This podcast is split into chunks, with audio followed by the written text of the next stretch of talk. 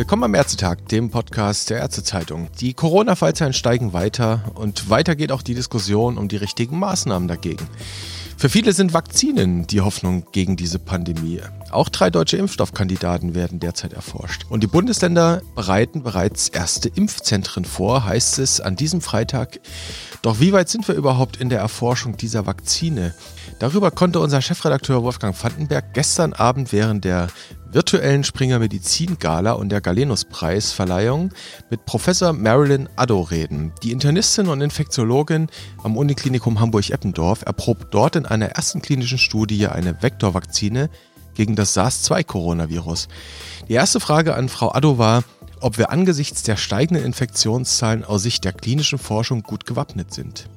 Ich glaube, wir sind im Bereich der klinischen Forschung, aber auch in der klinischen Versorgung sehr gut aufgestellt. Wir sehen natürlich und betrachten und beobachten diese Zahlen mit Sorge. Wir haben natürlich einen Anstieg der Fallzahlen erwartet. Der ist jetzt schon früher gekommen und wahrscheinlich auch höher ausgefallen, als wir es vielleicht im Sommer noch projiziert haben. Aber was die medizinische Versorgung angeht, haben wir ja ein sehr robustes System. Wir haben Stufenpläne entwickelt in der ersten Welle, die jetzt schon greifen, also Kapazitäten. Wir, wir wissen, wie wir uns vorbereiten sollen und ab welcher Schwelle man wie das Krankenhaus umorganisiert. Also ich glaube, ich sehe uns da von medizinischer Seite und Kapazitätsseite im Gesundheitssystem sehr gut vorbereitet. Naja, wenn wir nun an einen Punkt gelangen, an dem die Kontaktverfolgung durch die Gesundheitsämter nicht mehr gewährleistet werden kann. Das Robert Koch Institut spricht ja von etwa neun, zehn Städten und äh, Landkreisen, ähm, die das nicht mehr leisten können. Was raten Sie denn Ihren Kolleginnen und Kollegen in den Arztpraxen, wie sie mit besorgten und vor allem verängstigten Patientinnen und Patienten umgehen sollen? Das sind natürlich ähm, Situationen, in denen wir uns nicht gerne befinden, in den Situationen, wo wir keine Infektionsketten mehr nachverfolgen können und die Kapazitäten im öffentlichen Gesundheitssystem halt jetzt so an ihre Grenzen gelangen. Aber insgesamt, also gerade auch was halt die verängstigten Patienten angeht und aber auch die Kollegen, also wir müssen da, glaube ich, ganz klar Ruhe bewahren und versuchen, mit dieser Situation umzugehen.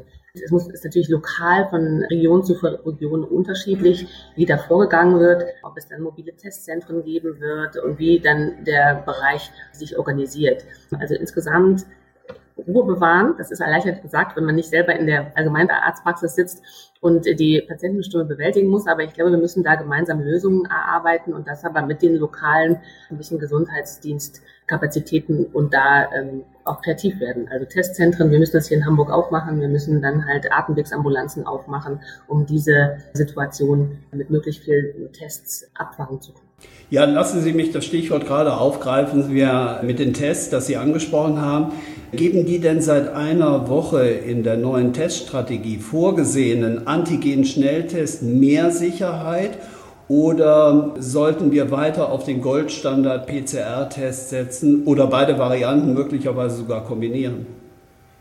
Also die neuen Antigen-Schnelltests muss man sicherlich erstmal ein bisschen mit Vorsicht auch beobachten. Die werden ja in verschiedenen Zentren und Universitätskliniken äh, momentan validiert. Die können in bestimmten Situationen, glaube ich, einen guten Beitrag leisten, weil sie ja schnell durchgeführt werden können und die können sehr gut hochviremische oder sehr hochinfektiöse Patienten herausfiltern und diese kann man dann wahrscheinlich schon mal schneller triagieren. Aber man muss sehr vorsichtig sein. Der Goldstandard wird zunächst weiterhin die PCR bleiben, weil ähm, obwohl diese Tests eine sehr gute Spezifität bisher zeigen, die Sensitivität scheint in der Real World noch durchaus ein bisschen eingeschränkt zu sein. Also man möchte nicht jemanden mit einem negativen Schnelltest in eine falsche Sicherheit schicken, der dann weiter anstecken kann. Also das müssen wir, glaube ich, noch sehr vorsichtig bewerten. Es wird eine Rolle spielen können und wie gesagt, Hochpositive werden wir vielleicht schneller identifizieren und isolieren können, aber das negative Testergebnis muss man noch sehr vorsichtig bewerten. Mhm. Dann ist ja auch die Rede davon, dass diese Tests natürlich in den sensiblen Bereichen wie Altenheime, Pflegeheime, in Krankenhäusern etc. pp. dann auch eingesetzt werden. Und gerade aus Hamburg habe ich gehört, dass halt da äh, natürlich die Schnelltests auch eingesetzt werden, aber da, wo nötig ist, äh, zusätzlich natürlich man dann auch noch mit den PCR-Tests arbeitet. Genau, derzeit also wird auch jeder Schnelltest noch mit einer PCR nochmal validiert. Es sind jetzt auch schon falsch positive Schnelltests gesehen worden. Also ich glaube, da müssen wir sehr stringent noch die Daten abwarten und das momentan noch parallel verfolgen. Aber ich glaube, es wird eine Rolle für diese Tests geben, die dann auch einen Beitrag dazu leisten können, dass wir Infektionsketten schneller auflösen können. Hm, Frau äh, Professor Addo, die Frage, die uns natürlich alle bewegt, ist die Frage aller Fragen. Wann steht ein sicherer Impfstoff äh, schließlich und endlich zur Verfügung? Hier äh, interessiert uns natürlich Ihre Fachexpertise. Immerhin testen Sie ja auch selbst seit Anfang des Monats, wie wir erfahren konnten, einen Vektorimpfstoff in der ersten klinischen Phase. Meine Frage an Sie, wo stehen Sie mit Ihrem Team bei diesem Test, der als MFA SARS 2.S bezeichnet wird. Wie ist da der aktuelle Stand der Dinge? Ja, wir haben Ende September die Genehmigung von der Bundesoberhörbehörde bekommen, diese Phase 1 Studie durchzuführen und haben die Studie noch am selben Tag zwar quasi initiieren können. Das heißt, das Formale alles auf den Weg zu bringen. Es sind jetzt Anfang September seit den letzten zwei Wochen 15 ähm, Patienten mit dem Impfstoff geimpft worden in einer niedrigeren Dosis. Die befinden sich jetzt in der weiteren Beobachtung. Insgesamt sollen 30 Probanden geimpft werden in zwei Dosisstufen und jeweils Zwei Impfungen werden von den äh, Probanden erhalten. Momentan läuft alles erwartungsgemäß und wir sind zufrieden.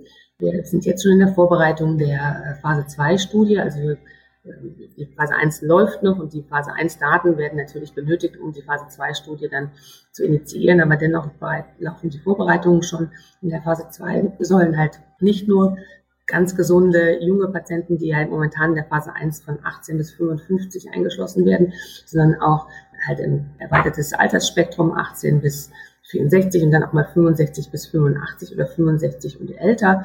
Das wird eine multizentrische Studie sein mit vielen deutschen Zentren und ungefähr 600 Probanden sollen da eingeschlossen werden. Da dürfen auch die Probanden Grunderkrankungen haben, die stabil behandelt sind. Und dann im nächsten Jahr soll eine Phase 3 Studie folgen, die dann ja im Grunde genommen die Schutzwirkung belegen soll. Ja, das ganze Prozedere wird sich vermutlich, wenn ich das jetzt mal so von der Zeitschiene her beobachte, etwa sechs Monate hinziehen, wo diejenigen, die also äh, hier als Probanden genutzt werden oder diejenigen dann natürlich auch immer wieder untersucht werden daraufhin, wie, wie stark jetzt die Antikörper sich im, im Körper etwa auch gebildet haben aufgrund der zwei Impfungen, die sie den Probanden verabreicht haben. Ist das korrekt?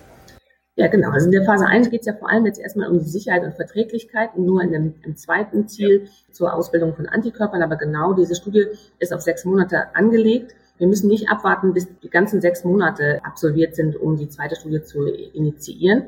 Aber ganz genau, die Probanden werden halt mehrere Besuche, also am Anfang relativ häufig, gerade in der Phase 1, Tag 0, 1, 7, 14, 28 und dann wird die zweite Impfung gemacht und dann nochmal eine engmaschige Beobachtung und dann in der Folge in den nächsten Monaten sind die Besuche ein bisschen weiter in, in den Zeitintervallen. Aber parallel dazu soll halt dann schon ab Januar die Phase 2 Probanden eingeschlossen werden, wenn die Sicherheitsdaten und Antikörperdaten der ersten Prüfung vorliegen. Wenn Sie einen Blick mal auf Ihre Kolleginnen und Kollegen werfen, ich hatte eben die Zahl von etwa 40 Projekten genannt mit, ich weiß nicht, ich glaube über 150, über 170 Studien, äh, die dazu aufgelegt sind. Wie würden Sie sagen, wie weit ist da der Erkenntnisstand? Wir haben ja schon einige Studien beziehungsweise einige Erprobungen, die schon durchaus in Phase 3 laufen, auch äh, wo deutsche Wissenschaftler, deutsche Institute in Kombination mit pharmazeutischen Unternehmen auch beteiligt sind. Was ist das, was man so in der Community hört, wie der Stand der Dinge ist? Also wie Sie sagen, also je nach Quelle gibt es bis zu 200 Impfstoffkandidaten, die in verschiedenen Phasen der klinischen oder präklinischen Entwicklung bestehen. Über 40 sind in der klinischen Prüfung und über 10, also die Zahlen von heute habe ich noch nicht angeschaut, aber es waren letzte Woche 11 bis 13 sind schon in der Phase 3 klinischen Prüfung. Da sind vor allem, würde ich sagen, drei Impfstoffkandidaten sehr weit vorne. Es sind zwei mRNA-Impfstoffe und ein äh, Vektor-Impfstoff. Da ist es zum Teil schon die Zulassung quasi beantragt worden bei den Behörden. Die Phase 3 Studien, die laufen auch in Ländern, in denen es eine große Inzidenz, eine hohe Inzidenz von Fällen gibt.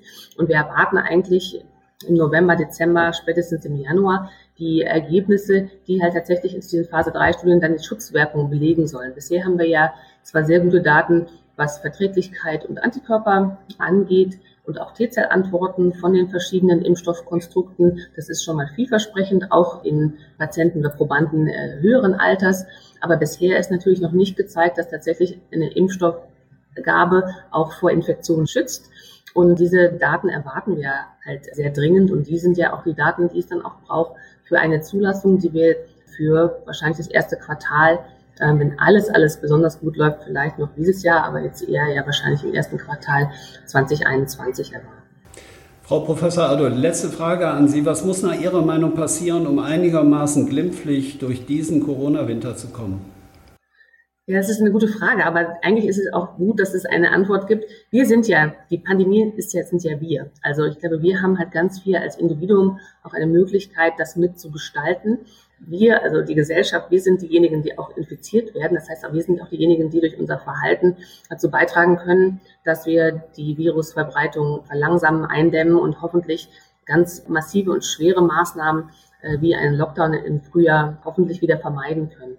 Also ich glaube, wir müssen uns ganz konsequent an AHA-Regeln plus L und C mit der Corona-Warn-App halten und da die Disziplin, die das die deutsche Gesellschaft ja schon eigentlich sehr vorbildhaft im Frühjahr gezeigt hat, wieder nochmal, auch wenn es schwer fällt, aktivieren. Also das ist, glaube ich, ganz wichtig und kritisch, um durch diesen Winter zu kommen.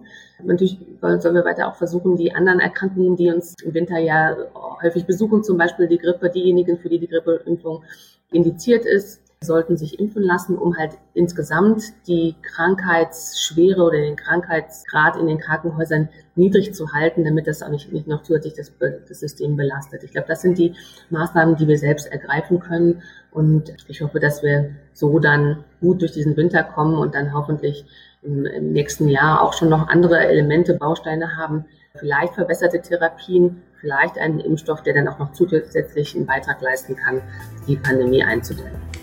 Frau Professor Addo, ich danke Ihnen ganz herzlich für das Gespräch und wünsche Ihnen weiterhin natürlich viel Erfolg bei Ihren Forschungsarbeiten. Herzlichen Dank. Ich bedanke mich. Und Fuß nach Berlin.